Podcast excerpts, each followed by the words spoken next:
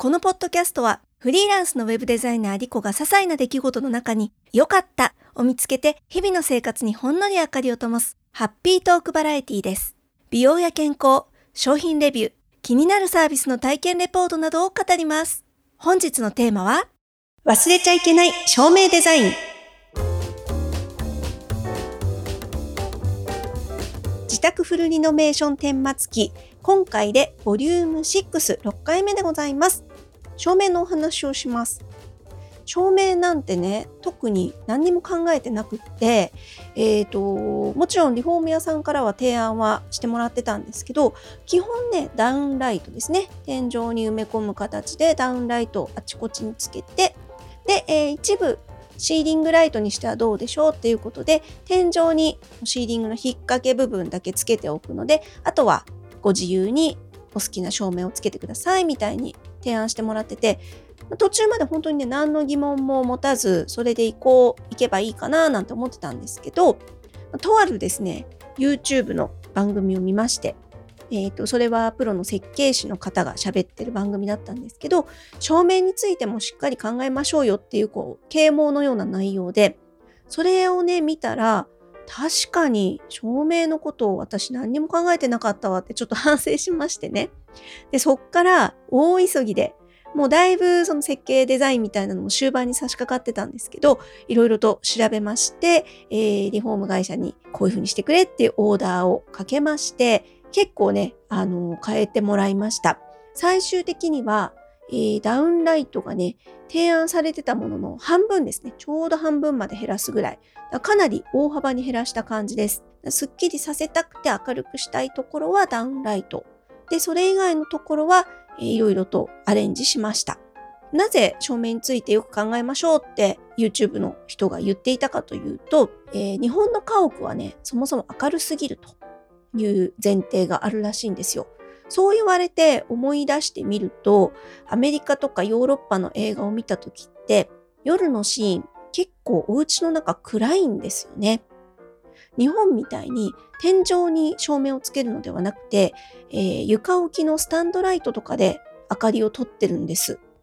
なので、えー、隅々まで明かりが行き渡るというよりかは、その必要な場所だけ、手元だけとかが明るいっていうのが、えー、日本以外の国の照明デザインらしいんですね、どうやら。で、日本はその戦後明るいことが、何ていうの？富の象徴っていうんですか？なんか贅沢みたいな発想で明るくしてるっていう話も聞いたんですけれども、まあ、それね、本当かわかんないんだけれども、でもほら、例えばスーパーマーケットとかもむちゃくちゃ明るいじゃないですか。で、最近節電を心がけてますとかって言って、照明ちょっと落ち気味になってるお店も多いんですけど、私ね、むしろそっちの方が買い物しやすいし、なんか気持ちが落ち着くなって思うんですよね。どうでしょう、皆さん。なんか、ほんと日本ってあっちもこっちも明るすぎる気がするんですよ。まあ、日本っていうか私の目にする範囲ですね。生活圏内って明るすぎるなって思ってて、そういえば昔から私明るすぎるのちょっと苦手だったなってことも思い出したんですよね。会社員だった頃、オフィスがまあこう白い光で高校と照らされてるじゃないですか。で、昼間は全然いいんですけど、夜になって、まあ、昔から私パソコンの仕事なので、目がすごい疲れるわけですよね。で、若くたって目の疲れはあって、で、夕方から夜にかけての時間帯になってくると、ただでさえ目が疲れてるのに、その天井からの白い光がものすごく苦痛で、で、電車に乗っても明るいじゃない？駅も明るいじゃない？もうほんとね、目しょぼしょぼになりながら帰ってた記憶があるんですよね。なので、えー、会社員を辞めてフリーランスになって、最初に嬉しかったことって多分ね、もうこれで白い光にさらされなくて済むっていうことだったなって、そんな記憶も蘇ってきました。で、せっかくのね、自宅リフォームにあたって、えー、まず明かりの数を見直そうっていうことから始まり、かつ、せっかく工事が入るわけですから、ちょっと、えー、普通ではなかなかできない照明もつけたいなって思って、ブラケットライトっていうのもね、2箇所につけました。ブラケットライトっていうのは、壁からニョキッと直接生えてるタイプの照明です。これをね、洗面所、鏡の上の壁からニョキッと出したり、あとは1階から2階に上がっていく階段の途中の壁からニョキッと出してみました。本当はブラケットライトね、あと1、2箇所つけたいなって思うとこもあったんだけど、これはちょっとね、時間が間に合わなくて、その要は照明を、えっ、ー、と、選んで、ここにつけるっていうのがなかなかね、他の作業と同時進行でできなかったんで、断念したんですけど、とりあえず2箇所だけはつけてみました。これはもうすでにね、今収録してる、今現在ついてるんですけど、ものすごく素敵で、やってよかったなって思ったことの一つになってます。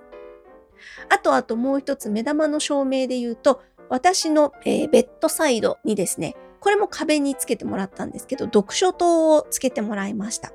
これは普段は壁と一体化してるんですけど、その照明部分をね、引き出せるんですね。手で引き出すと、えー、明かりがつくという仕組みで、これはもうめちゃ素敵。よくホテルとかにはあるのかな？ありますけどね、えー、この読書灯を使って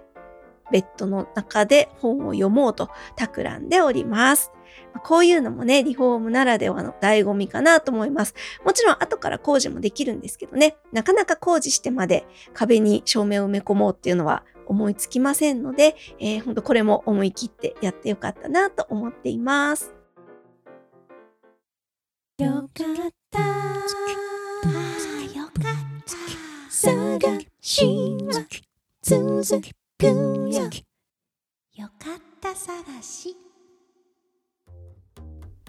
そうそう、電気工事つながりで言うとね、コンセントもね、重要ポイントなんですね。これは私の高校時代からの友達が設計士をやっておりまして、まあ、プロの意見として早いうちから助言いただいていたので、これはね、本当にあの、こちらとしても肝に銘じて、早いうちからリフォーム屋さんにもお願いしてたんですけれども、コンセントの位置とか数とかね、えー、これね、結構無頓着にこ提案されるがままに決めがちなんですけど、多分皆さんそれぞれ生活のスタイルによってコンセントの必要なね、場所とか数って違うと思うので、ちゃんと考えた方がいいと思います。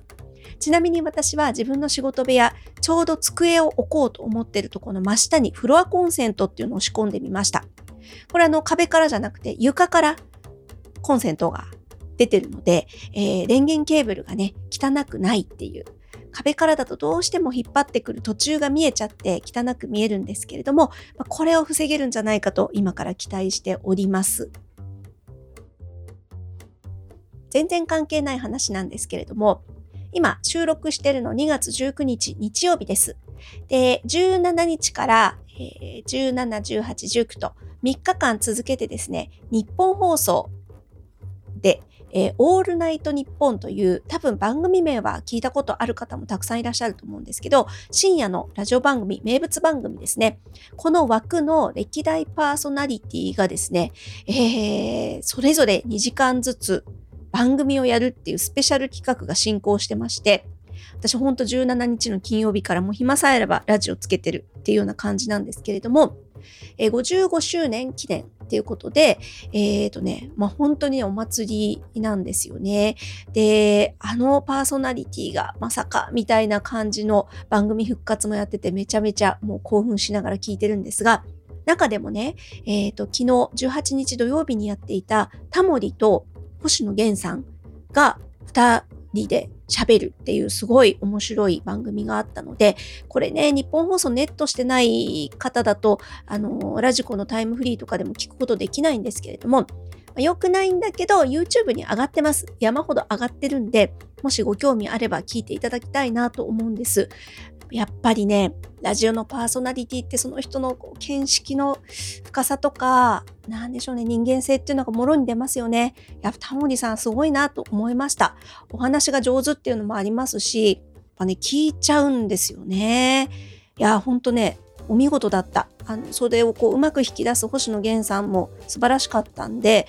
ぜひぜひ聞いていただきたいなと思いますね。で、えっと、ちょっとね、番組の最後の方で2人が幸せの定義みたいなことについて語ってるところがあって、それがね、私が以前、海からのロケ収録でお届けした回と結構ね、似たことを喋ってて嬉しかったので、ここで言いたくなっちゃいました。えっと、その回はリンク貼っときますね。概要欄に貼っておくので、もしももしもご興味あればお聞きください。